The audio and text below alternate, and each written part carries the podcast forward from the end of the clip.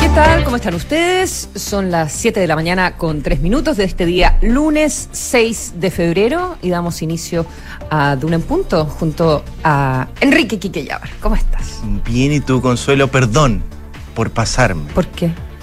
7-3. faltaba más. Estamos en un espíritu completamente veraniego, así que Sí. hay que tomárselo con relajo. Sí, Sí. Yo, yo te veo muy abrigada, pero con el espíritu veraniego intacto. El verano se, lle- el verano se lleva por dentro, Quique. Así es, es A verdad. pesar de, todas de todos los chalecos. Sí, en cualquier minuto saco, saco el, saco el guatero. Eh, bueno, así es, cuando, cuando se hace el programa a distancia, Claro. ¿verdad? Oye, pero con el contraste del eh, drama que estamos viviendo en, en nuestro, en nuestro país, eh, con, con unos incendios forestales eh, batiendo cifras históricas, lamentablemente, en cuanto a números de personas eh, fallecidas. Habrá que ver en cuanto a cantidad de hectáreas afectadas, ¿verdad? Porque quedan varios días. Claro. Varios días de, de calor con eh, situaciones complejas en torno, en torno al viento. Eh, y con una, una nueva alerta meteorológica eh, por parte de la, mm, de la Dirección Meteorológica de Chile, valga la redundancia, que fue mm, emitida el día sábado en la tarde, anticipando un nuevo evento de altas temperaturas extremas, desde la metropolitana hasta el Ñuble, un poco más baja que la que tuvimos la, semana pasada y hasta el fin de semana, pero aún así con temperaturas que van a alcanzar los 37 grados en estas tres regiones. Claro. Por ejemplo, para el día de hoy en Santiago A vamos ver, a tener ¿cómo una temperatura máxima de 32 grados, va a estar durante todo el día soleado. En Concepción, lugar donde nos escuchan a través de la 90.1 y donde el Bío Bío eh, tiene esta zona, está decretado con esta zona de catástrofe por los incendios que azotan esa región, van a tener una máxima de 24 grados. Hacia la tarde va a tener una situación que es complicada para los incendios porque va a correr viento, ráfagas de entre 25 y 40 kilómetros por hora, lo que sabemos muchas veces aviva el fuego. En Valparaíso, lugar donde nos escuchan a través de la 104.1, la temperatura máxima será de 19 grados, va a estar bastante agradable allá en el litoral, donde hay mucha gente veraneando. Y en Puerto Montt, lugar donde nos escuchan a través de la 99.7, la temperatura máxima llegará a los 19 grados. Vamos a estar, por supuesto, muy atentos a estos puntos rojos que son eh, Sí. esta combinación fatal de poca humedad, altas temperaturas y algunas condiciones de viento que hacen que cualquier chispa, cualquier amago de, de fuego que, que pueda existir, cualquier pequeña fogata se pueda transformar en un incendio de grandes proporciones. Así que, por supuesto, insistir una vez más en el cuidado. Eh, yo lo encuentro muy doloroso, Consuelo, poder escuchar la intencionalidad de, de los incendios Sí. y muchas cosas que también se hacen, no sé, a veces por negligencia, pero, pero ya eh, hacer una quema que no está autorizada ya no es una buena idea, y hacer una fogata en algún lugar de camping con estas condiciones tampoco es una buena idea, por lo cual hacer nuevamente un llamado a, a toda la ciudadanía a poder respetar. Cuando uno, cuando uno- sí, claro, re- respetar y tomar todas la- las precauciones eh, eh, respecto de, de actividades que son eh, riesgosas y también, obviamente, todas las precauciones para eh, no entrar en zonas peligrosas, evacuar oportunamente, estar atento a, a las instrucciones que entregan las autoridades, las personas que también eventualmente están de vacaciones en, en esas en esas zonas, no no tomar no tomar riesgos, ¿verdad? Y alejarse de aquellos sectores donde los incendios pudiesen ir eh, extendiéndose, eh, lamentablemente, porque puede suceder a lo largo de los próximos días. Pero cuando uno veía el fin de semana que tomaban presa gente, no sé, en unos cerros con, un con, con bidones de eh, benzina, ¿verdad? En una camioneta. Le preguntan, ¿para qué? No, no, para hacer un asado. ¿qué, ¿Qué es eso? Claro. Eh, ¿Verdad? Así que mm, es, es importante ahí eh, la, la labor que se está desarrollando a través eh, de- del estado de catástrofe, lo que permite que se hagan, eh, no sé, pues, revisiones, detenciones de- y, y- y tomar un montón de medidas también para, mm, para poder garantizar eh, un, un mejor manejo de los incendios, pero también la, la prevención de, de estos. Eh, oye, hoy día en el programa, eh, brevemente, eh, vamos a estar con Gloria Faúndes en Los Infiltrados, editora general de La Tercera, con todos los detalles de hoy sobre las inscripciones de las listas para competir en las elecciones de mayo de los consejeros constitucionales. Y también estaremos con Mariana Marusic, periodista de Pulso de La Tercera con em, las ISAPRES y, mm, y, esta apertura que está comenzando a mostrar el gobierno para presentar un proyecto de ley a partir de marzo que evite la caída de algunas eh, de, estas instituciones de salud. Cuando son las 7 de la mañana con 9 minutos, revisamos los titulares en Duro en Punto.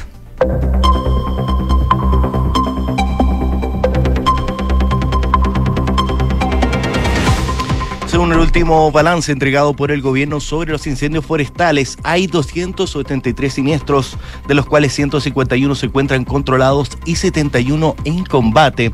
Junto a esto, el subsecretario del Interior, Manuel Monsalve, detalló que afortunadamente la cifra de fallecidos se mantiene en 24 y sobre la intencionalidad de algunos siniestros, Monsalve indicó que el gobierno va a actuar con la mayor severidad que permite la ley. La madrugada del día de hoy llegó a Chile el avión estadounidense DC-10 Air Tanker, conocido también como Ten Tanker, para reforzar el combate de los incendios forestales que azotan a diversas regiones de la zona centro y sur de nuestro país. La aeronave tendrá su base en el aeropuerto Carriel Sur, en la región del Bío Bío, desde donde se trasladará para apoyar a las acciones de combate en el lugar del país que se requiera. También una aeronave con equipos y personal de ayuda llegó a nuestro país proveniente desde España para apoyar en el combate a los incendios forestales. El contingente con 50 brigadistas de la Unidad Militar de Emergencias de las Fuerzas Armadas Españolas fue recibido por la ministra del Interior, Carolina Tobá, y es la primera ayuda internacional que llega a Chile para combatir la emergencia.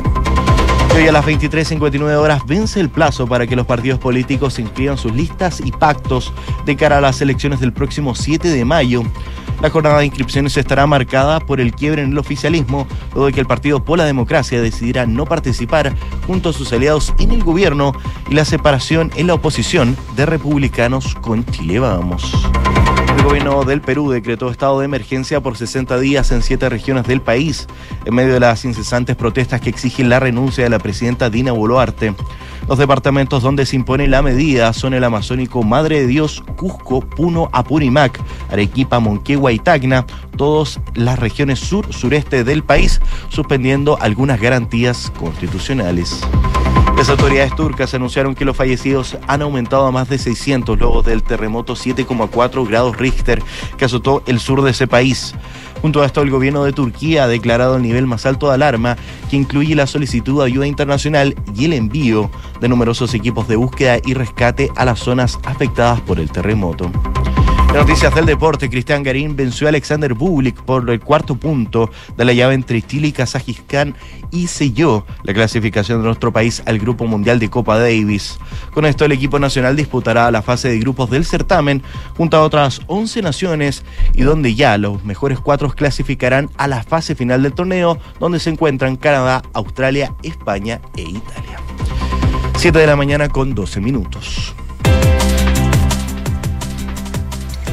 Antes de ir a los incendios, maravilloso eso de Copa Davis, como una alegría en un fin de semana tan oscuro y tan, tan negro. Eh, las felicitaciones para todo ese equipo, para la garra de, de Masú, ¿verdad? Eh, muy, muy bien, muy bonito eso. Eh, a ver, eh, vamos con la situación de los eh, de los incendios. Dentro de los eh, de, la, de, las próximas horas deberíamos tener una actualización para ver cómo, cómo se comportó eh, la noche. Em, pero eh, a, eso de un poquito antes de las nueve de la noche de, de ayer, Manuel Molsalve, el subsecretario del Interior, hizo la actualización, hizo, hizo el balance sobre cómo está la situación de los incendios forestales en la zona centro-sur de del, del país. Ya van 270.000 eh, hectáreas eh, afectadas. Recordemos que el año 2007 fueron 517.000 ya eh, prácticamente el, el, doble, pero, pero es, una, es una temporada que se anticipa eh, realmente mm, eh, compleja. 24 fallecidos, dijo afortunadamente en, en el sentido de que eh, no se han reportado eh, más muertes eh, y eso es sumamente eh, relevante a pesar de toda la destrucción eh, que estamos viendo de establecimientos educacionales, ¿verdad? Recintos de salud, postas, tres recintos de salud destruidos.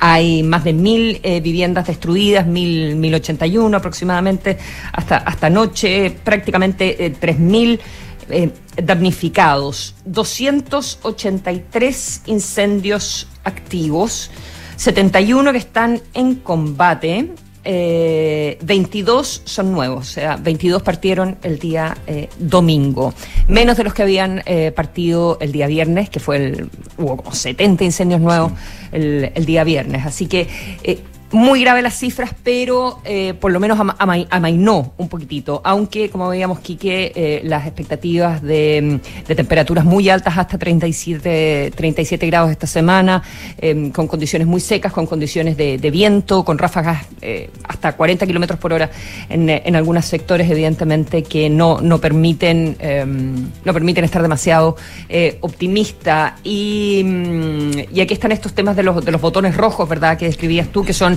los tres factores combinados em, eh, de muy seco, em, muy seco, con viento y altas temperaturas, ¿verdad? 21 em, eh, puntos de botones rojos había en el día de ayer. Para el día de hoy se anticipan 37, mm.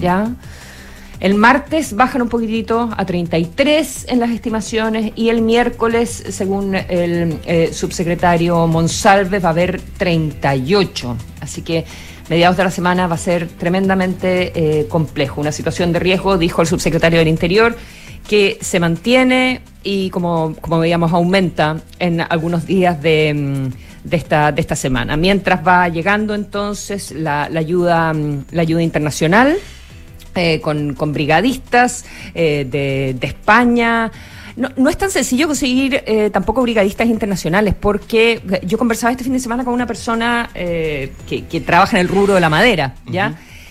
Y, em, y los brigadistas circulan por temporadas. ¿ya? Los que trabajan, por ejemplo, con, con, las empresas forestales. Son como, como la gente que trabaja en los centros de esquí como los instructores de esquí. Entonces van temporada por temporada y tienen contratos eh, hechos. Y se van a los países, los que son privados, se van a los países con las compañías que les pagan más plata. Por ejemplo, en Australia es un lugar donde mucha gente, bueno, también está el tema del idioma, eh, evidentemente. Hay, hay, mucho español que trabaja con las madereras chilenas, eh, por ejemplo, por, por las facilidades del, lenguaje. Em, pero los lugares donde más se paga, por ejemplo, es en Australia. Entonces, no es los brigadistas profesionales ya, ya, están comprometidos, ya están haciendo su trabajo. Hay que acudir a la buena voluntad eh, internacional de, brigadistas que eh, trabajen con los gobiernos, que no están asignados a empresas, ¿verdad? Que no estén en general en el hemisferio sur en este minuto en el verano, donde hay incendios forestales y riesgo de incendios forestales en, en otros países. Eh, entonces hay, la verdad es que hay escasez de, de personal y escasez de material. No, no es tan sencillo llegar, no es un asunto solamente de plata, ¿verdad? No es llegar y conseguir Así que es muy valioso que el apoyo que están prestando mm, eh, la comunidad internacional, que se estén consiguiendo, por supuesto, también el, refuerzo con eh, aeronaves que van a, que van a permitir bueno, tener una, una semana de, combate lo más efectivo que, se pueda. Claro, ahí, por ejemplo. ¿Hay algo más que agregar?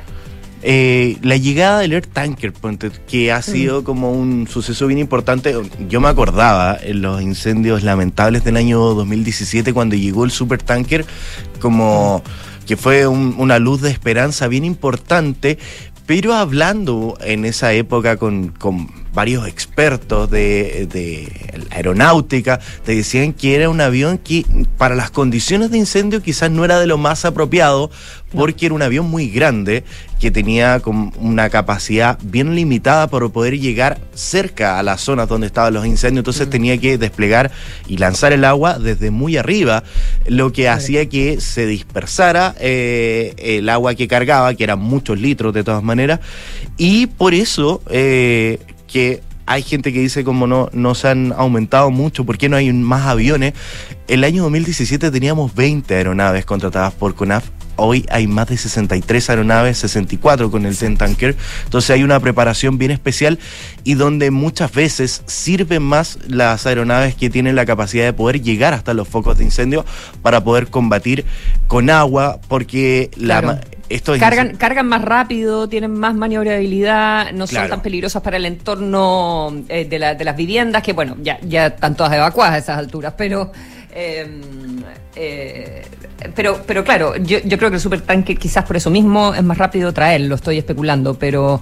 Eh, o sea, el, el supertanker eh, le preguntaban al director de Cernapred y dice que ese avión se deshuesó, ya no, no existe. El ten, el ten tanker. Ah, claro, el, ten tanker eh, y era el ten tanker va a cumplir una mm. misión bastante más como de, de barrida y pero recordemos que estos incendios no se combaten, se combaten un poco con agua, pero la, la, manera de poder controlarlos es hacer cortafuegos, poder hacer zancas para poder controlarlo y que no avancen. Pues, es bien dramático. Y, ahí está, está el tema, y, ahí está la, la, dificultad, evidentemente, de, eh, del viento, o sea, del calor, de que esté seco, pero sobre todo del viento en que tú puedes cortar, pero, pero si hay viento.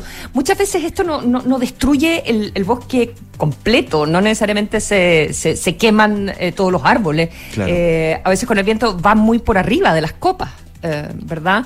Mm, y eh, obviamente toda la discusión sobre lo que significan los monocultivos eh, en, eh, en, la zona. Hace que enciendan mucho más porque en, un bosque nativo o en bosques de diferentes características o con un, con un mejor manejo de terreno, tú, mm, y sobre todo con lo que está pasando con el cambio climático, no... Mm, hay más diversidad de plantas, más diversidad de plantaciones, eh, hay cortafuegos que, que se arman eh, naturales con, con terrenos eh, separados, hay un manejo distinto de lo que tenemos hoy con las grandes plantaciones forestales por las características favorables de nuestro país para esa, para esa industria. Las forestales gastan muchísimo en prevención de, incendios. Durante las temporadas también em, traen a todos los brigadistas, a los que hacía yo referencia hace un, hace un ratito. O sea, tienen todos los equipos eh, preparados, pero es indudable que, em, el tipo de plantación que, ellos hacen también favorece la expansión em, del fuego cuando eh, se dan estos veranos eh, tan calurosos, cada vez más frecuentes y además con, viento. Entonces, son, son muchas la, son muchos los factores mm. que, que, mm, eh, que, agravan ¿verdad? La, situación. Son las 7 con 21 minutos. Escuchas, Duna en punto. Consuelo y yo eh, quería hablar sobre la inscripción de las listas, pero Gloria Faunde va a hacer una exposición más. Pero vas a saltar. Sobre eso. No, quiero hablar de la encuesta Academ porque bueno, va a plantear un poco la temperatura de lo que van a ser las inscripciones en las listas, donde hay diversos parámetros que se miden ahí y donde va a empezar a hacer un insumo importante que van a empezar a ver las distintas coaliciones para ver qué temas se van a estar planteando en la próxima elección del 7 de mayo. Y esta última encuesta Academ tiene una disminución en la aprobación del presidente Gabriel Boric y un incremento bien importante en la sensación de inseguridad en esta última encuesta Academ Plaza Pública. Sobre esta consulta que se hace semana a semana, que dice, independiente de su posición política, ¿usted aprueba o desaprueba la forma como Gabriel Boric está conduciendo su gobierno? Un 67% de los encuestados manifiesta que desaprueba la gestión del mandatario y un 27% la aprueba, lo que implica un alza de 1% la desaprobación y una baja de las mismas características en la aprobación. Por otro lado, esta cifra es bien dramática sobre la delincuencia. Un 78% de los encuestados cree que esta aumentará en el año 2023 y un 11% dice que se mantendrá igual, donde solo queda un 10% que piensa que la delincuencia disminuirá en un tema que es hecho central para todos los chilenos sobre lo que es la seguridad. Y ese mismo eh, números expresados frente a la interrogante, ¿cuánta preocupación tiene usted de ser víctima de un delito? Y dice que un 82% de los encuestados asegura que tiene mucha o bastante preocupación sobre esto. Consultados también sobre si escucharon hablar de la Mesa Nacional de Seguridad convocada por el gobierno, el 59% responde que sí, mientras el 41% dice que no.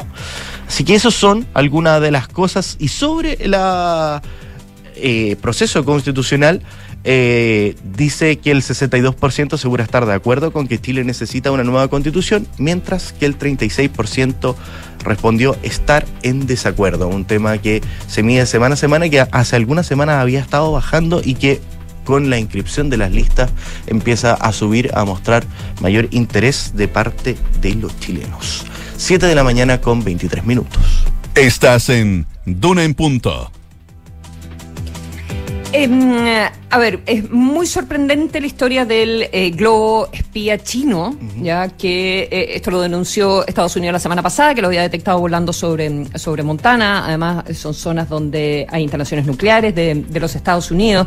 Eh, China asegurando que se trataba de un eh, globo meteorológico, ya para, para mm, investigación meteorológica y que se había desviado de su, de su ruta. Bueno, cosas que se- Estados Unidos el fin de semana decide, y todo televisado, eh, en fin, em, destruirlo. Ya ahora están eh, rescatando, esto en Carolina del Sur, rescatando eh, los restos desde el mar, llegó la Armada, eh, para ver exactamente qué tecnología tiene. ¿Ya? Claro. No es algo que Estados Unidos no supiera. Ahora ya con, con todos los artículos que han eh, estado apareciendo, porque uno decía, pero ¿por qué los chinos con algo tan evidente como un globo? así se está espiando ahora. Realmente así se está espiando. Eh, bueno, parece que no es nuevo para nada. Y Estados Unidos de alguna manera había hecho un poco vista gorda con, con- con este tema. Eh, nunca habían entregado, nunca habían dado a conocer esta información. Ahora el Pentágono está diciendo, bueno, sí, la verdad es que había, eh, habíamos tenido otros reportes de estos, glo- de estos globos. Hay uno que em, se vio por... eh, estaba tratando de buscar dónde va ahora, pero hay uno que se vio en Colombia hace, hace algunos días, chino también.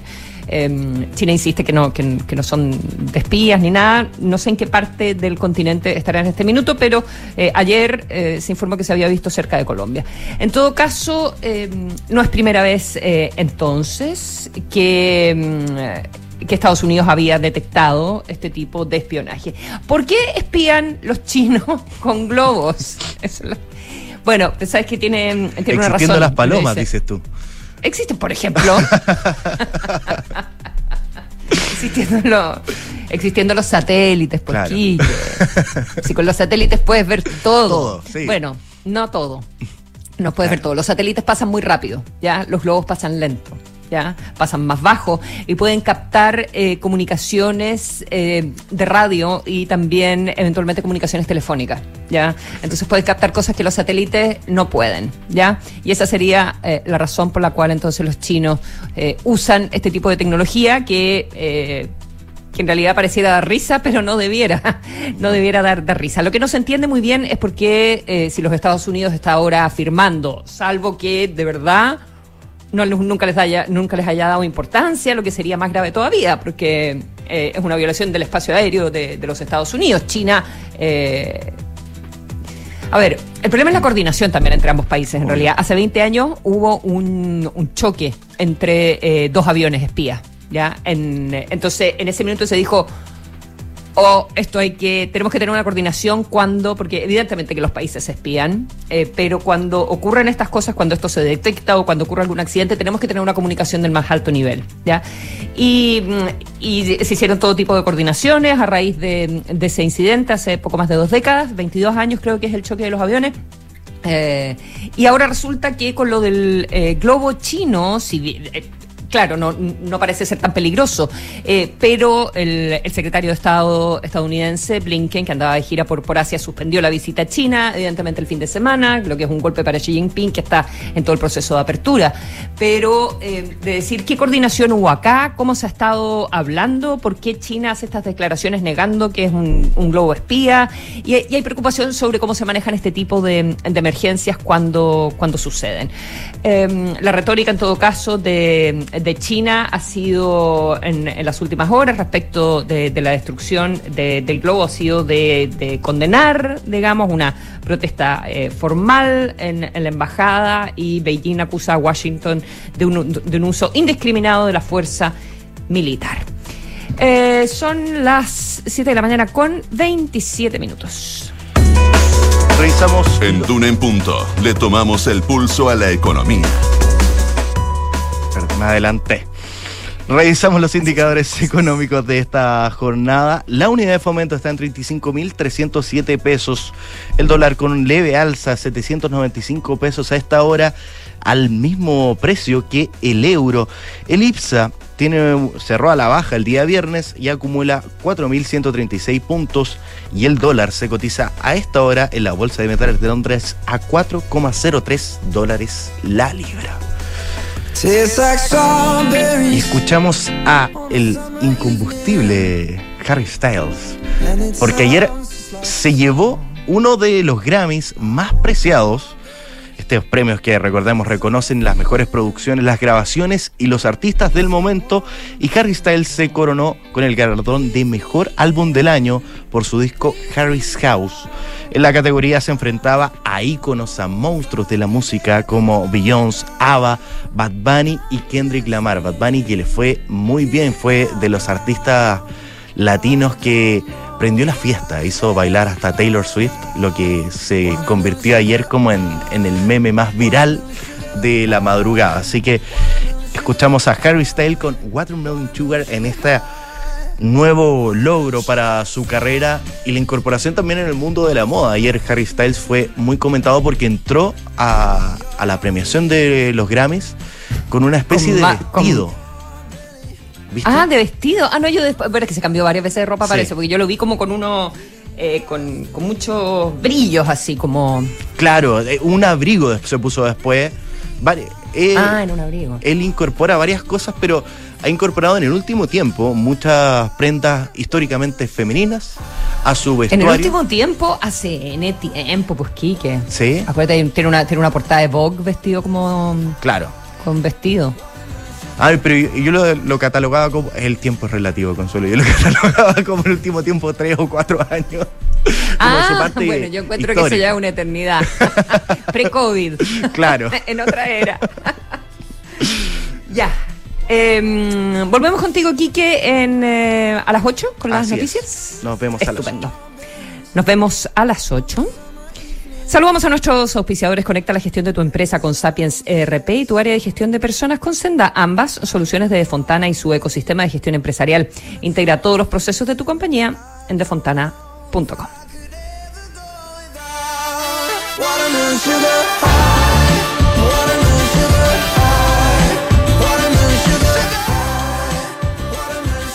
Este año transformé la gestión de mi compañía con Sapiens, LRP de Fontana. Ahora conecto recursos humanos, ventas, inteligencia de negocios, financiamiento, integración a bancos, e-commerce, gestor documental, cobranzas y mucho más.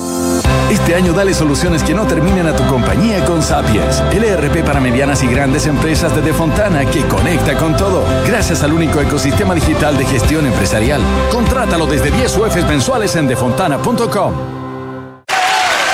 En Scotia te damos un impulso para diversificar tus inversiones a un bajo riesgo. Hasta el 23 de marzo. Nuevo fondo Scotia estructurado deuda nominal con una rentabilidad no garantizada de hasta 10,9% al término del fondo, sin monto mínimo de inversión y ventanas de liquidez trimestrales libres de comisión. Encuéntralo solo en Scotia. Informes de las características esenciales de la inversión en este fondo mutuo establecido sobre reglamento interno y scotiabankchile.cl. La rentabilidad o ganancia obtenida en el pasado por este fondo no se garantiza en el futuro. Los valores de las cuotas en fondos mutuos son variables. Este fondo no se encuentra garantizado y por su naturaleza estará afecto a condiciones de mercado y por tanto el aporte podría exponerse a pérdidas parciales o totales de capital. Infórmese sobre la garantía de los depósitos en su banco o en cmfchile.cl. Marca registrada de Nova Scotia utilizada bajo licencia. Amor, llegaste. ¿Cómo estuvo? ¿Qué contaba la Javi? nos tocó un día increíble. Hicimos hasta una ruta nueva y todo. ¿Ah? La Javi estaba feliz y además me contó que contrató la alarma Verisur. Mira. Así que se siente mucho más tranquila con la casa. Qué bueno que te hizo caso. Eso mismo le dije. Si para nosotros fue una buena solución. Protege lo que más quieres. Calcula online en verisur.cl o llama al 600 385 0003. Activa Verisur. Activa tu tranquilidad.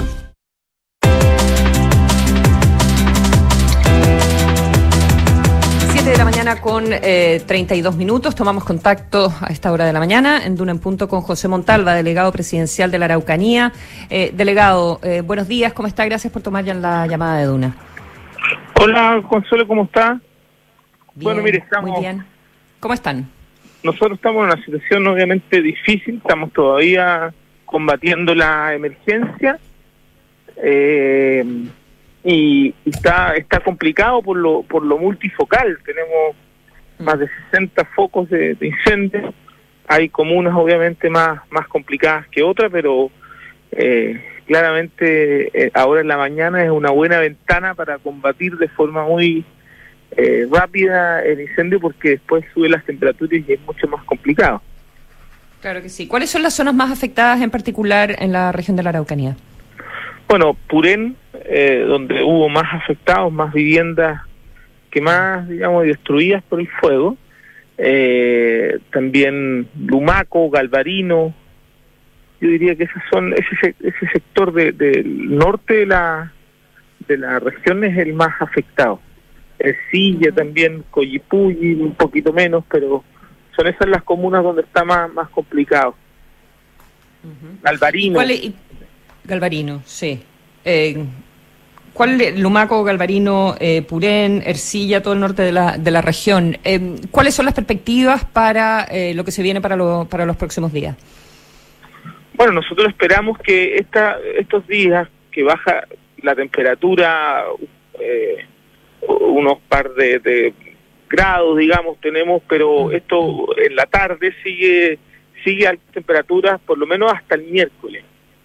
Eh, nosotros lo que esperamos en este momento es desplegarnos, sobre todo todavía estamos priorizando los incendios que mayor eh, peligro tienen hacia las personas y en segundo lugar hacia las casas de las personas.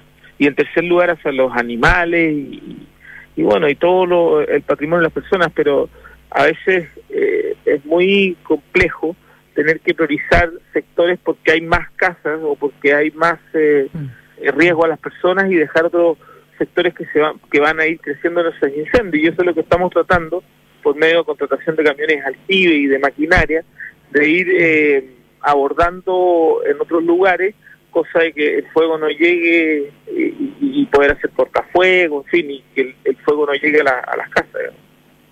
digamos. ¿Han, eh, han podido contar con la colaboración de las empresas eh, privadas en, en el combate? Sí, eh, generalmente hay convenio eh, público-privado que trabaja Corma con CONAF. Eh, sin embargo, este, en el lanzamiento de la temporada se dice, miren, nosotros vamos a tener tales eh, recursos para combatir incendios, vamos a tener tanto despliegue, y después cuando ya estamos en los incendios a veces se va solo CONAF, a veces va eh, Corma y a veces van los dos juntos, pero en este momento la verdad es que se ha hecho un trabajo más eh, CONAF va a algunos, eh, Corma va a, a otros, eh, y ese, ese- esa es más o menos la dinámica del trabajo. Eh, ¿qué, mm, eh, qué, qué reflexión hay en la Araucanía sobre el origen de, de los incendios? Mire, eh, nosotros hoy día tenemos, eh, cuando uno va a terreno, en muchos lugares a uno le, le señalan que, que hay eh, intencionalidad. ¿ah? Eh, y nosotros lo que hacemos permanentemente es el llamado a hacer las denuncias, porque eh, nosotros vemos que es un acto criminal y que hay que perseguir con toda la fuerza eh, de la ley. Y en ese sentido hemos conversado y hemos tenido reunión con el con el fiscal regional, también con Policía de Investigaciones, con Carabinero y con el GEDENA, con el objeto de eh, colaborar en la investigación de este tipo de casos, pero nos señala el mismo Ministerio Público que primero tiene que bajar el incendio porque de lo contrario no, no se pueden hacer bien los peritajes ni las investigaciones Ahora, necesarias. cuando, cuando uno habla, una cosa es, eh, eh, hay, hay diferentes tipos de, de intencionalidad, pero, mm, pero ustedes en Freire eh, tuvieron el fin de semana un ataque a, a una maquinaria eh, forestal, que, que, uno, que uno se pregunta cómo es posible que hagan ese tipo de ataques cuando, está, mm, cuando se está viviendo la, la situación de los incendios en todo el sur. No, es un acto criminal, desalmado completamente y, y la verdad es que muy cobarde. Mientras hay bomberos arriesgando su vida, usted- ustedes saben, en Galvarino fallecieron dos eh, personas que estaban combatiendo los incendios por un helicóptero, hay jóvenes que están de brigadistas también arriesgando su vida. Estos cobardes eh, hacen y generan este acto criminal en, en, en Freire. Eh, bueno, justamente por eso que tenemos un despliegue. De hecho, ahora en la mañana yo tengo reunión con el, el general de, de, de- el Gedena, el jefe de Defensa Nacional, eh, y también con carabineros, con PDI y con el Ministerio Público para poder abordar desde una perspectiva eh, de seguridad lo que está pasando. Nosotros nos coordinamos todas las semanas, pero en estos días hemos estado reunidos todos los días prácticamente, porque hay un despliegue del ejército y hay un despliegue de carabineros también eh, haciendo, el, pasando, haciendo en la ruta presencia, copando ciertos sectores, eh, pero la verdad es que, bueno, este tipo de hechos eh, son, o sea, son, la verdad es que no solamente son intolerables, estos son actos criminales y eso es lo que tenemos que estar de esta región y en eso estamos trabajando todos juntos. Mm. Eh, y, y, es realmente... Eh, es real, o sea, es muy difícil de, de, de, entender que haya gente que dice que persigue alguna causa por eso estamos convencidos de que acá no hay más que una organización, organizaciones criminales respecto a este tema, porque decir que se defiende una causa cuando se lo que se está quemando son comunidades, son personas del pueblo mapuche, es la cuando se dice que se defiende la tierra, perdóneme, pero la tierra la que se está quemando este es un desastre no solamente ambiental, sino que un desastre para las personas que viven ahí, entonces eh, bueno, eso, eso es lo que hay que estipar de la región y esto no es más que crimen organizado puro duro y eso lo hemos dicho. Acá hay otros intereses. La maquinaria que se quemó justamente en Esquide es la misma que nos piden en ciertos sectores para ir haciendo cortafuego y defendiendo a las personas, la vida de las personas en, en los sectores que está llegando el incendio. Mm. José Montalva, delegado presidencial de, de la Araucanía, eh, muchísimas gracias por este contacto con, con Duna y que tengan un, un, buen inicio de semana allá en el sur. Muchas gracias, Consuelo. Muchas gracias. Buenos días.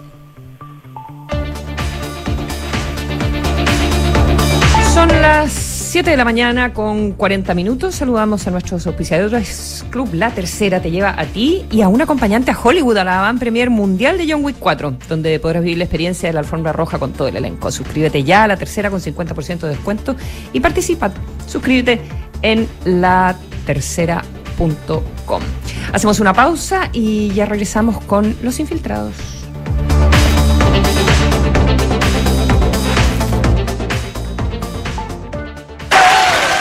En Scotia te damos un impulso para diversificar tus inversiones a un bajo riesgo. Hasta el 23 de marzo. Nuevo fondo Scotia estructurado deuda nominal con una rentabilidad no garantizada de hasta 10,9% al término del fondo, sin monto mínimo de inversión y ventanas de liquidez trimestrales libres de comisión. Encuéntralo solo en Scotia. Infórmese de las características esenciales de la inversión en este fondo mutuo establecido en su reglamento interno y scotiabankchile.cl. La rentabilidad o ganancia obtenida en el pasado por este fondo no se garantiza en el futuro. Los valores de las cuotas en fondos mutuos son variables. Este fondo no se encuentra garantizado y por su naturaleza estará afecto a condiciones de mercado y por tanto el aporte podría exponerse a pérdidas parciales o totales de capital. Infórmese sobre la garantía de los depósitos en su banco o en cmfchile.cl. Marca registrada de Banco Scotia utilizada bajo licencia. Amor, llegaste. ¿Cómo estuvo? ¿Qué contaba la Javi? Uf, nos tocó un día increíble. Hicimos hasta una ruta nueva y todo. ¿Ah? La Javi estaba feliz y además me contó que contrató la alarma Verisur. Mira. Así que se siente mucho más tranquila con la casa. Qué bueno que te hizo caso. Eso mismo le dije. Si para nosotros fue una buena solución. Protege lo que más quieres. Calcula online en verisur.cl o llama al 600-385-0003. Activa Verisur. Activa tu tranquilidad. Escuchas Duna en punto. Duna 89.7.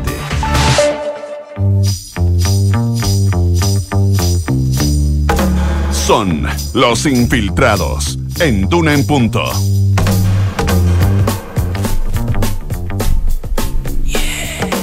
Siete de la mañana con 41 minutos. Ya estamos con los infiltrados en Duna en punto. Muy buenos días, Gloria Faundes y Mariana Marusic. ¿Cómo están? Hola, buen día. Muy bien, muy buenos buen días. Vamos a hablar con eh, Mariana en un ratito de. Eh, no sé si una luz de esperanza o, pero pero algo algo se empezó como a destapar en el conflicto de, las ISAPRES eh, y, quizás el gobierno eh, sí se pueda eh, allanar a presentar un, un, proyecto de ley que les dé un poquito de agua. No, no sé, nos va a contar la Mariana en un, en un ratito. Vamos a partir con el día de inscripción de las listas para el Consejo Constitucional, Gloria Faundes. Así es, el día B, un nuevo punto de inflexión en, lo, mm. en este nuevo proceso constitucional, ¿no? Que se activa una vez eh, que ha resultado fallida la experiencia de la convención. Eh, para no inducir errores, a las 23.59 de hoy se cierra el plazo para la inscripción de pactos y candidaturas, es decir, ya eh, al cierre final de esta jornada vamos a tener eh, sobre la mesa las posibilidades de voto que vamos a tener ese 7 de mayo, ¿no? Del Consejo Constitucional. Y la verdad es que tras la división que se produce el viernes en el oficialismo, donde el PS y el PPD por primera vez manifiestan eh, voluntades distintas respecto de cómo van a enfrentar el tema electoral en esta oportunidad, se prevé no tanta sorpresa, ¿no? Lo más claro es que vamos a tener una un oficialismo dividido, aunque yo eh, no les gusta plantearlo así, pero evidentemente va a haber un oficialismo que se presenta en dos listas, una lista que eh, el Frente Amplio, el PC y el aditivo del Partido Socialista, eh, y otra lista donde va a estar el PPD, el Partido Radical, y que se va a sumar la democracia cristiana o lo que queda de la democracia cristiana. En la derecha el panorama también va a ser dividido, es decir, vamos a tener una lista de Chile Vamos, una lista del Partido Republicano, pero lo que está por verse en esta jornada es que ya nadie tiene eh, esperanza por los tiempos, ¿no? Eh, no es llegar y definir un candidato y además hay todo un proceso de, de, de inscripción eh, formal ante el CERVEL y las autoridades con una serie de documentos y todo, porque se acuerdan que hay varios que han quedado fuera por no saber subir los papelitos, por no saber presentar los papelitos. Entonces, la posibilidad de lo que se decía la semana, que me imagino que el concepto ya lo tienen internalizado, de pactos por omisión, lo más probable es que terminen siendo quizás durante este día algún tipo de no presentación en alguna zona, pero algo más formal, más eh, orientado, yo creo que ya no se da ciertamente no, en la derecha. cambio, ya no se da cambio de pacto, digamos. Eh, no, no se da el hecho de que somita un pacto en favor de otro, porque ya es evidente que van a haber dos listas mm. en cada lado. Em, en el caso de la derecha, la verdad hay que decirlo. Ahora, estos pactos de omisión a veces, claro, se presentan como una suerte de gesto político, ¿no? Interno, entre pares, entre socios, entre gente que me aparecía diciendo, ya, yo no voy en esta parte, vas tú y concentramos en ti mm. los votos o una cosa que evidentemente no se dice de esta manera, pero se te presenta un candidato que es más débil, ¿no? Al lado, haciendo que la gente evidentemente concentre en una figura. Eh, pero la verdad es que también esconde esto que puede ser un gesto político importante para bajar tensiones, no sé qué, después de negociaciones que han sido complicadas. Eh, también esconde eh, el hecho de que en esta elección en particular la falta de elenco y candidato ha sido un tema para los partidos. Es decir, me lo graficaba así un, un, jefe de partido. Es decir, yo para todas las elecciones tengo cuatro o cinco alternativas, o gente que quiere ser candidata a concejal, alcalde, ni hablar de parlamentario, no sé qué. Pero ahora, más que la gente se presente a decir quiero ser, uno tenía que ir a buscar y la que verdad es que va a surgir un elenco, y en esto para nada eh, quiero ser ofensiva, pero un elenco bien vintage de la política chilena, salvo algunas excepciones. ¿Por qué? Porque las inhabilidades son muy duras. Es decir, si tú participas de este proceso, puedes caer vas a quedar inhabilitada para los procesos de parlamentarios y municipales futuros. Entonces, estos son como siete años de, ¿cómo se dice? Como siete años de veda electoral, que evidentemente para un político joven o un político eh, más, más que joven que tenga ambición de estar en, en, en, la, en las papeletas futuras, evidentemente no les causa ningún eh, eh, interés, ¿no? Es cero, es poco el atractivo en caso de perder que tú te quedes en la cancha, en la banca, mucho rato. Sorpresas que pueda haber, hasta ayer en el Partido Socialista insistían en que la presidenta Michelle Bachelet iba a hacer una suerte de re-reflexión sobre sus posibilidades de eh, competir. Acuérdense que la presidenta había hecho saber su intención de competir en favor del oficialismo, pero en la eventualidad de que hubiera una lista única. Como eso no pasa, no va a pasar, no pasó estaba sobre la mesa de qué pasa con la expresidenta Michelle Bachelet, a quien el Partido Socialista al menos quería eh, eh, presentarla en la región metropolitana, encabezando todo lo que es la lista del oficialismo. La verdad es que pese, eh, me parece a mí que aquí hay más voluntarismo que otra cosa, porque en un oficialismo que, no va a suceder, dices tú, es que está tan resentido el oficialismo, tan tensionado, que me parece que y esto lo veo desde el punto de vista de la presidenta, ¿no? que no hace sino atizar más las diferencias respecto de dos mundos dentro de, del oficialismo, es decir, si, si la intención de la presidenta es aunar em, aunar eh, las voluntades, eh, contribuir a aquello, me parece que encabezar una lista al lado del oficialismo es como casi eh, bueno, nunca nadie, no, no hay por qué ser tan exagerado, ¿no? Pero que es como una sentencia de muerte para la lista de al lado, ¿no? ¿Qué posibilidades tiene al menos en la metropolitana, que es la zona electoral más importante, de eh, ganar al lado de la presidenta? Me parece que sería visto con demasiada hostilidad. Creo que ella debe tener a la vista entre sus cercanos eso.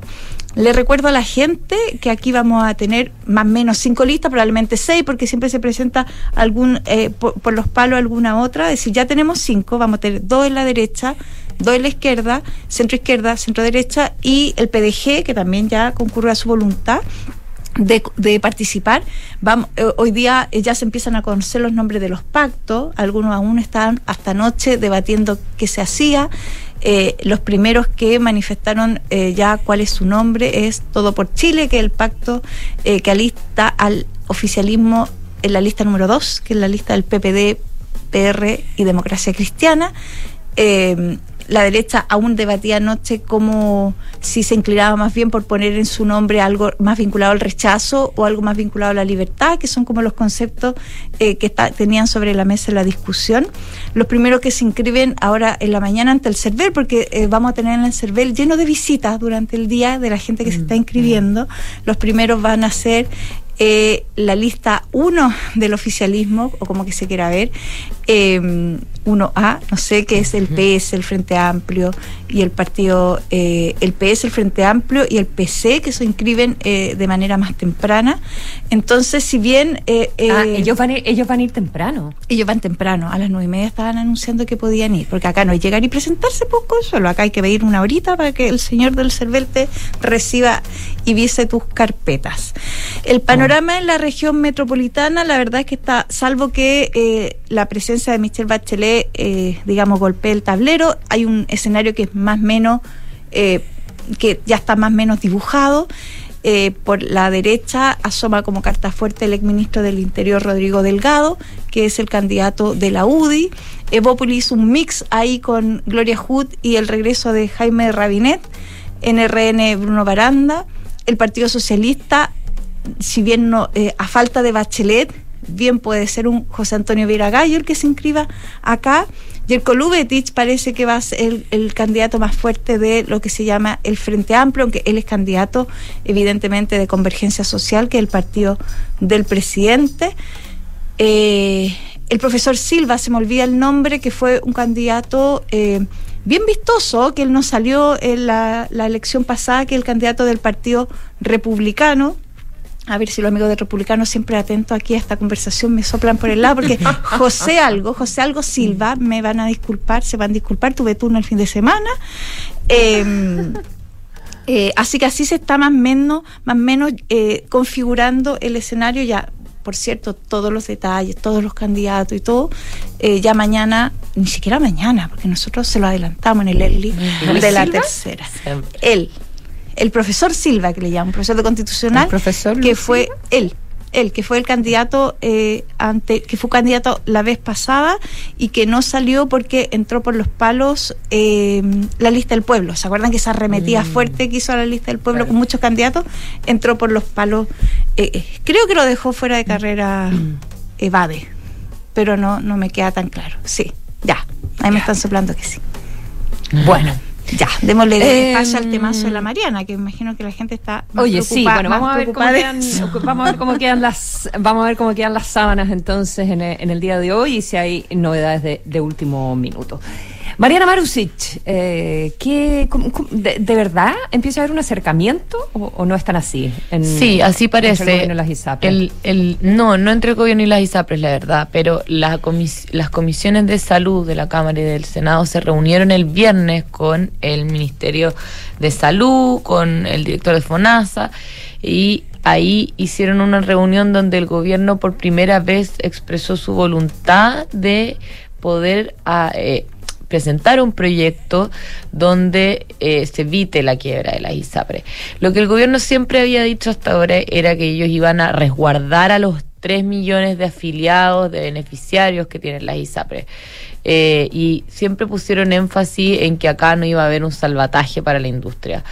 Eh, y de hecho, el gobierno había ya eh, socializado con los parlamentarios de estas comisiones el viernes pasado que ellos estaban preparando también un proyecto que fortalece FONASA, que crea una nueva modalidad del cual ya hablamos.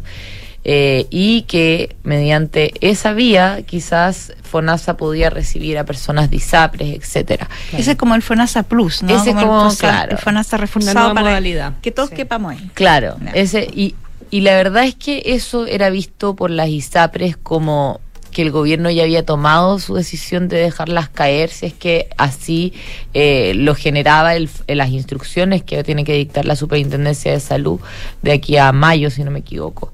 Eh, entonces, ¿qué, ¿qué es lo que pasa ahora con esta, esta? Esta es una nueva señal que da el gobierno de que se da cuenta básicamente de que ese proyecto por sí solo de FONASA eh, no, no, no era suficiente y mostró disposición con los parlamentarios, eh, y esto te lo dicen todos los parlamentarios que asistieron a, la reunión de todos los colores políticos, que el gobierno está disponible para poder tramitar y presentar, de hecho, en marzo, eh, ellos dicen que la primera semana de marzo se comprometió el gobierno a presentar un proyecto eh, que evite justamente una caída del sistema. Para eso van a trabajar durante todo febrero, eh, tanto el gobierno como los parlamentarios, sus asesores, para poder llegar a consenso. Uno de los temas que ahí comentaba eh, el senador eh, Castro, que era que lo que se podía hacer era, es un tema que ya ha sido bastante, lo hemos hablado acá igual, que las ISABRES puedan, por ejemplo, ajustar sus planes, porque ellos lo que van a tener que hacer, según este fallo de la Corte Suprema, es adecuar todos los precios a la tabla de factores, a la nueva tabla de factores que se dictó en 2020. Eh, pero el precio del plan se compone de dos partes. Uno, el, precio base del plan y dos, todo eso según, se multiplica según la tabla de factores eh, de riesgo. Eh, lo que se quiere hacer es ver si ellos, ah, cuando tengan que modificar esta tabla de factores, que es lo que instruye la Suprema, también quizás puedan ajustar el plan base para que el precio del plan quede similar a como estaba antes. Eso es algo que las ISAPRES propusieron en su momento, que la Superintendencia de Salud ha- había dicho, o, eh, en reserva al menos, que ellos no tenían la facultad para, para poder hacer eso, que el fallo instruía otra cosa y que el precio base de los planes de salud se modifica, eh, o sea, el precio de los planes de salud solo se modifica cuando se hace el proceso de que es un proceso reglado, la ley no les permite hacerlo de otra manera. Entonces, eh, le hicieron incluso una consulta a la Suprema posterior y la Suprema eh, dio a entender, o sea, le devolvió la pelota en realidad a la Superintendencia de Salud. Eh, y Onda, lo- decida usted. Claro, eh, o sea, yo no, no, no me refería a esto en el eso- y fallo. por eso se prefiere por eso se prefiere sacar una ley para asegurarse que eso se pudiera hacer. Lo que los parlamentarios dicen es que el gobierno tiene claro que si se quiere hacer algo de este tipo, tiene que ser por la vía legal y no administrativa. Eh, tampoco es del todo claro que esa sea la vía que se vaya a adoptar eh, en este en este eventual proyecto de ley que se va a tramitar en, en marzo, eh, que debería ingresar en marzo, según ¿Hay dijeron los ¿Hay alguna otra alternativa que, que se discuta? Siempre hay distintas alternativas que se puedan evaluar. No es que se esté discutiendo una hoy, porque recién el viernes acordaron los parlamentarios empezar a juntarse con el gobierno a discutir esto. Eh, el gobierno no llegó en ese, ese día con una propuesta concreta. Entonces, quizás en las, las próximas reuniones que tengan durante febrero haya otras alternativas.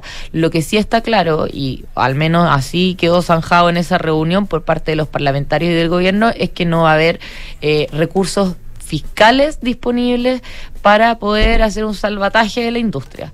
O sea, acá se puede hacer alguna modificación legal, alguna cuestión administrativa, etcétera, pero no va a haber, el gobierno no va a salir a poner plata para que las ISAPRES sigan eh, funcionando, al menos eso es lo que dijeron los parlamentarios. Mariana, cuando, cuando hablan, cuando se habla de este concepto de salvataje, eh, eh, ¿tú cómo lo entendías? ¿Lo entendías como plata fiscal o lo entendías como una voluntad del gobierno de tenderle una mano a, a las ISAPRES para que no cayeran? Ambas. Yo siempre lo entendí, ah, ambas. yo siempre lo entendí como lo segundo, que Sí. era como, eh, como salir a ayudar a la, a- que era como salir a ayudar a una industria que es muy impopular. Entonces, que era como salir a ayudar a las AFP o salir a ayudar. Pero nunca me lo imaginé que era con. No, con de plata- hecho es mucho más lo que tú dices, justamente. Eh, es salir a ayudar a una industria. Pero la verdad es que igual al gobierno eh, le cuesta. Le cuesta un poco ir en, en, en este sentido que yo te digo, de hecho, el gobierno todavía no lo anuncia. Son los parlamentarios que asistieron a esa reunión de todos los colores políticos, del oficialismo, de la oposición y de todos lados, los que salieron a decir eh, esto, que el gobierno está abierto a presentar este proyecto. Pero es una Eh, buena manera, es una buena manera de, mm, de actuar a través de alguna intermediación. O sea, Sí, de- o sea, esto claramente está todo de que el hablado. si gobierno todos se hablaron en alejar y que, las, is- que ni las ISAPRES aparezcan ni el gobierno aparezca. Eh, sí, o sea, las ISAPRES la verdad es que todavía no, ni tampoco se han pronunciado porque el gobierno no lo ha anunciado oficialmente. Entonces, eh, la ISAPRES estará a la espera viendo si, si dicen algo o no, porque recordemos que ellas cortaron la mesa de trabajo con el gobierno después de que vieron que estaba este proyecto de FONASA sobre la mesa y que el gobierno no iba a hacer nada por ayudarle. Entonces cortaron la mesa de trabajo. Eh, pero esto igual cambia un poco el escenario. Ahora hay, que esperar a ver si es que- qué es lo que dice el gobierno, porque hasta ahora el gobierno lo que ha dicho es que no van a hacer un salvataje a la industria eh, y que van a resguardar a los afiliados.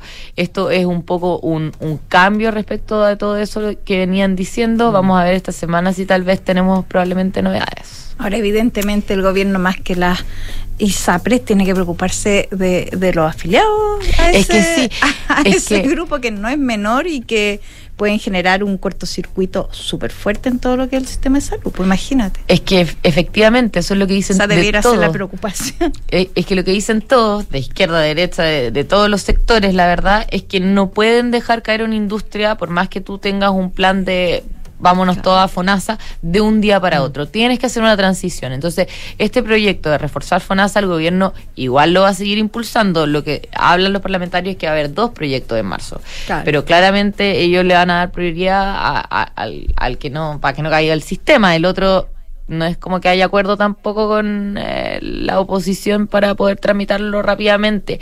En este otro, en cambio, que es eh, evitar que caiga la industria, la verdad es que se ve mucha disposición de todos los parlamentarios, eh, incluso del oficialismo. Bueno, en el, en el PS están muy preocupados también y ya se lo habían manifestado en el comité político también. Oye, y a, y a propósito del PS, hago un bonus track con mi tema porque Viragallo se acaba de bajar por Twitter de la candidatura, señalando que. Agradece a la directiva del PS su ofrecimiento de postular al Consejo, pero la separación del socialismo democrático y la configuración final de la lista en la RM y en Bio Bio me han llevado a declinar la propuesta. A las 7 de la Oh. mañana ya estaba tuiteando el exministro, así Hace que 57 Va a estar minutos. entretenido el día, parece. eh, sí parece que hay que buscar la configuración final de las listas en la región metropolitana y en Bio Bio. que, que era su otra alternativa. propuesta. Que, que- que Entonces la pregunta es la configuración. Ah, ya, porque no está haciendo una queja respecto de que los socialistas se hayan ido, a diferencia del senador Insulza, que los socialistas se hayan ido con el em, eh, con la prueba de dignidad. No, pero Eh, también dice la separación del socialismo democrático. También hace el alcance ah, sobre sí. eso. También hace el alcance Sí. sobre la separación. Sí. Ya, la separación del socialismo democrático, ya. Sí. Entonces tampoco está muy contento con el quiebre de la alianza histórica.